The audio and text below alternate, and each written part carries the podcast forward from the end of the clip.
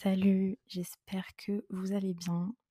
Bienvenue dans ce nouveau podcast. Euh, mon dernier podcast n'est pas sorti sur YouTube, mais euh, sur Spotify, donc il s'appelle La voix de l'apaisement et on va en reparler euh, aujourd'hui. Je vais directement mettre des trigger warnings. je vais parler de dépression, d'anxiété sociale, de troubles psychologiques. Je crois que c'est comme ça, psychologique. voilà, si vous souffrez de de, vraiment de ces sujets que vous voulez pas en entendre parler ou que c'est très sensible pour vous, euh, je vous conseille de partir de ce podcast. J'ai décidé de parler de ça parce que c'est quelque chose qui me touche. De toute façon, si vous avez écouté mon dernier podcast, on va en reparler juste après. Je sais que moi, les podcasts euh, m'ont aidé, enfin certains podcasts, très peu.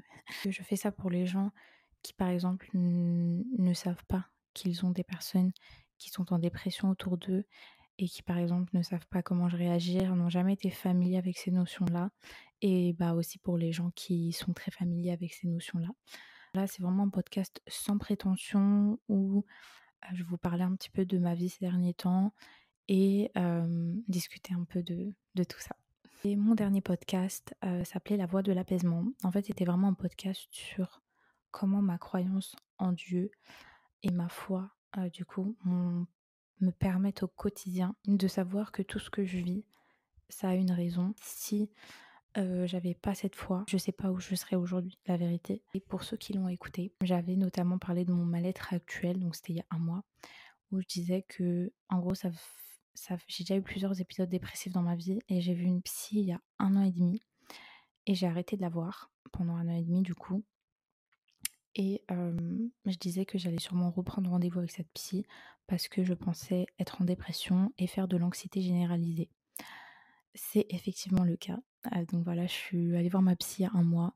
Je retournais voir ma psy un mois et je suis en dépression et j'ai de l'anxiété généralisée, plutôt axée sur l'anxiété sociale. c'est un truc de fou parce que à chaque fois que je me sais le médecin, que ce soit dermatologue, médecin et tout, genre je me renseigne de ouf euh, sur ce que j'ai. Et la plupart du temps, je trouve euh, ce que j'ai. Donc quand je suis allée chez elle et qu'elle m'a dit dépression et anxiété généralisée slash social, I knew, I knew, mais euh, avoir le diagnostic d'un médecin, c'est totalement différent. Je suis allée voir cette, cette psy parce que j'étais arrivée à un moment, voilà, comme je vous ai dit, je crois en Dieu et j'ai la foi et c'est ça qui me sauve dans beaucoup de, situations de ma vie. Mais il y a un moment où c'était des symptômes physiques que j'avais. Euh, c'est-à-dire que euh, je dors plus depuis longtemps euh, seule. Voilà, j'arrive pas à dormir seule. Ça, c'est un petit problème quand même. Euh, j'avais très souvent mal au ventre.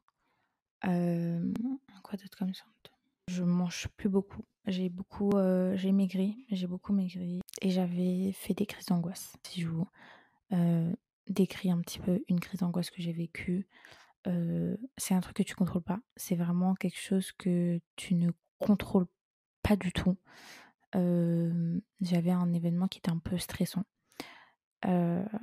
et mon cœur s'est mis à battre très très très très très très vite. C'est-à-dire que j'ai cru que j'allais dead en fait. Même si j'ai essayé de me calmer, de respirer plus doucement, etc. Et ma gorge s'est serrée, vraiment nouée. C'est-à-dire que je sentais ma gorge rétrécir en fait. J'avais les oreilles qui se bouchaient et j'entendais plus. Voilà, j'avais l'impression que je devenais. Enfin, c'était vraiment comme si on m'enfonçait un truc dans l'oreille. En fait, c'était vraiment horrible.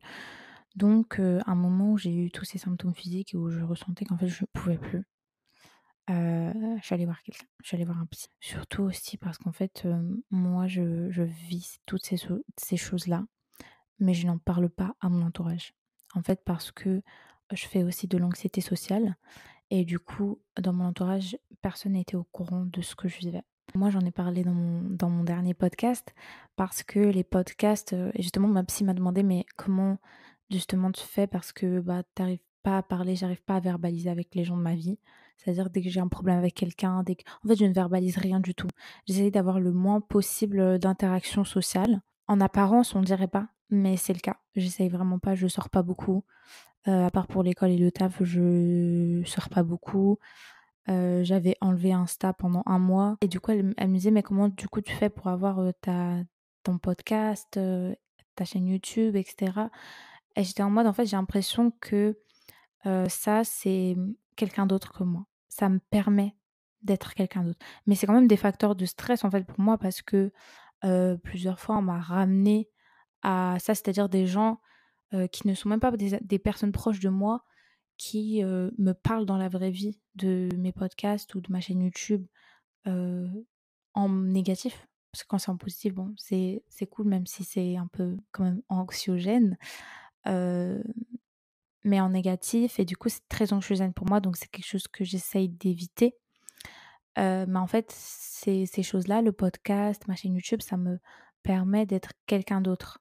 Parce que moi, je suis une personne qui est très renfermée sur moi-même. Donc, comme je vous ai dit, personne n'était au courant que j'avais tout ça. Et du coup, quand je suis sortie du psy, en fait, vu que moi je fais de l'anxiété sociale, j'ai des comportements avec les gens qui sont pas très expliqués et que j'arrive pas à verbaliser.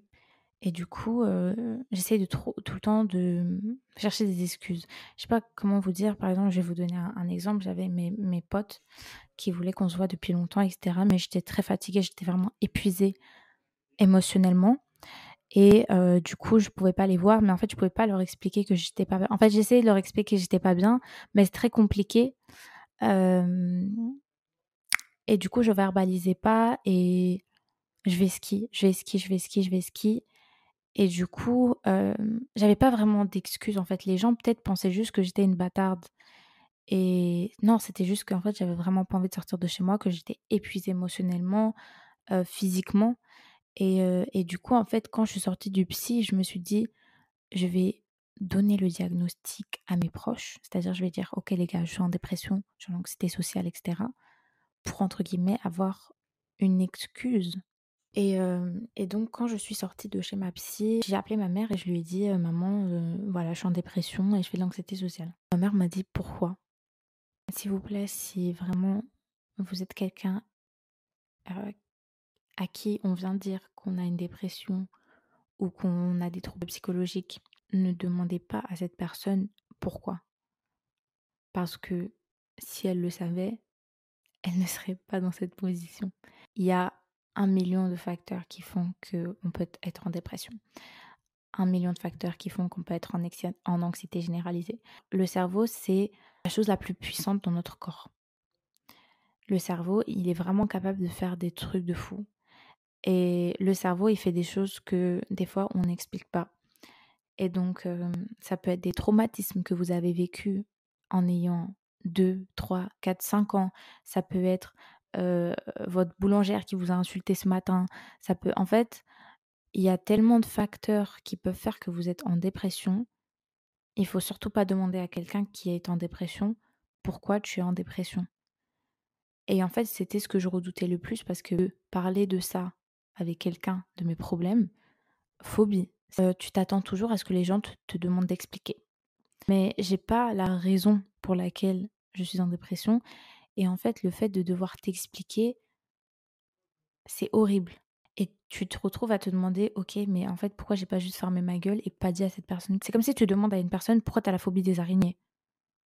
Mais écoute, j'ai la phobie des araignées, genre c'est comme ça, tu vois.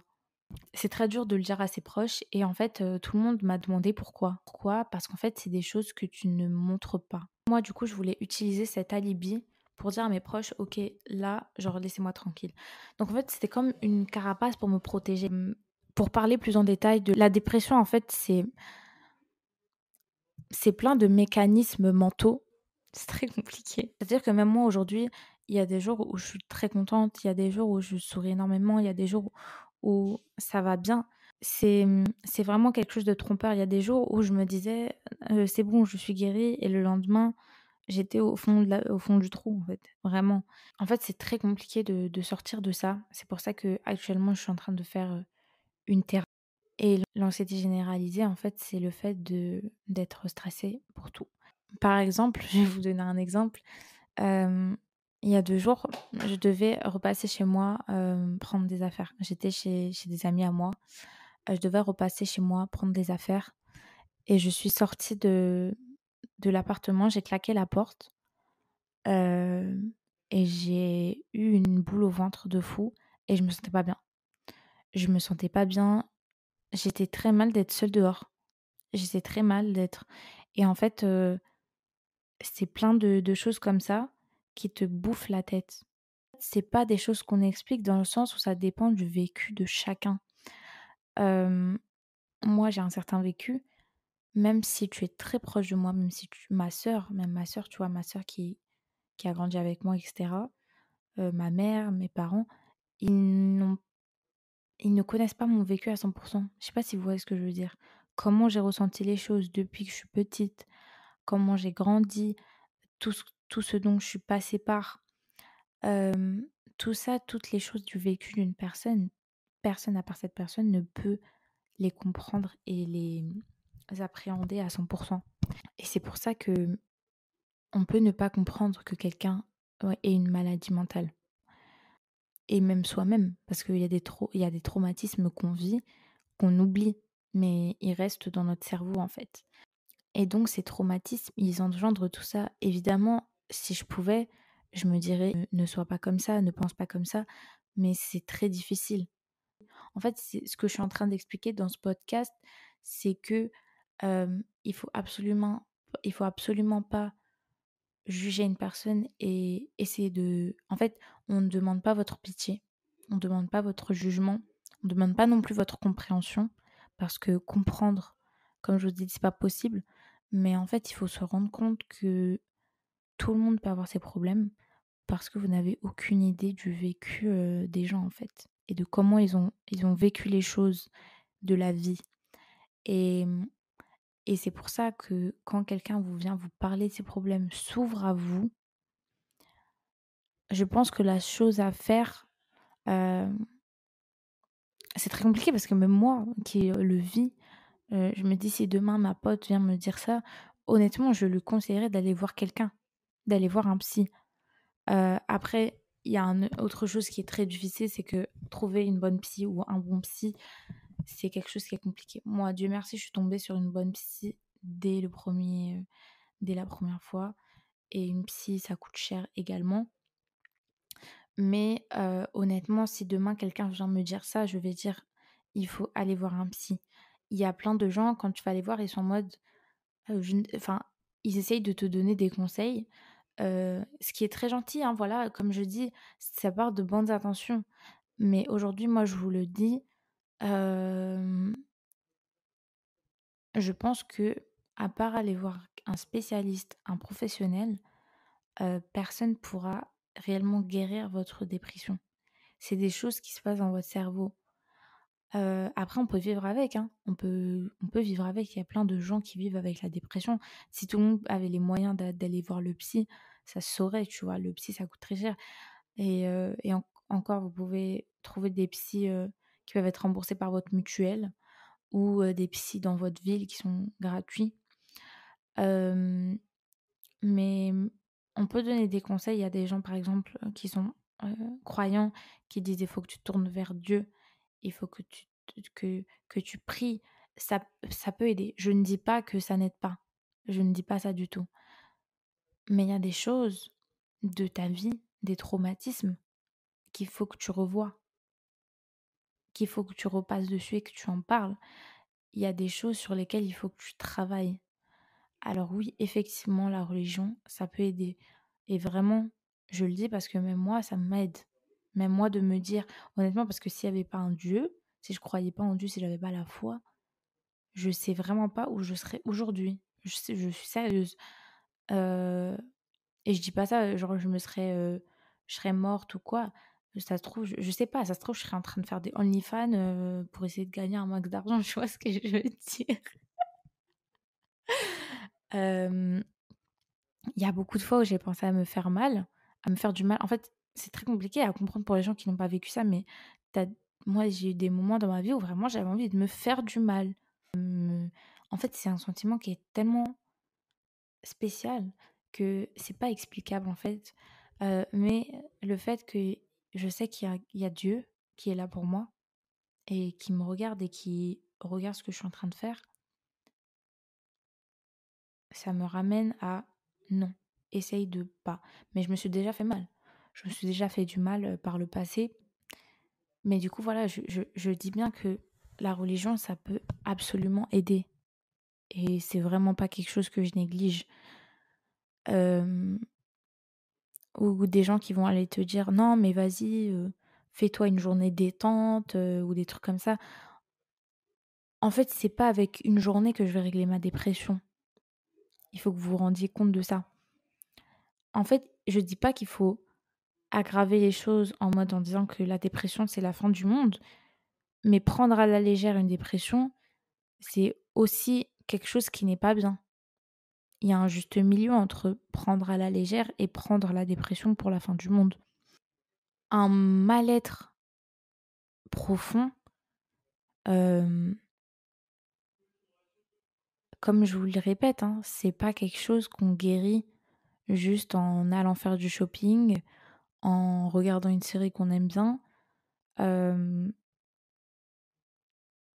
c'est quelque chose qui se guérit. En tout cas, si vous souffrez de dépression ou vous souffrez de troubles mentaux, je ne connais absolument pas tous les troubles mentaux.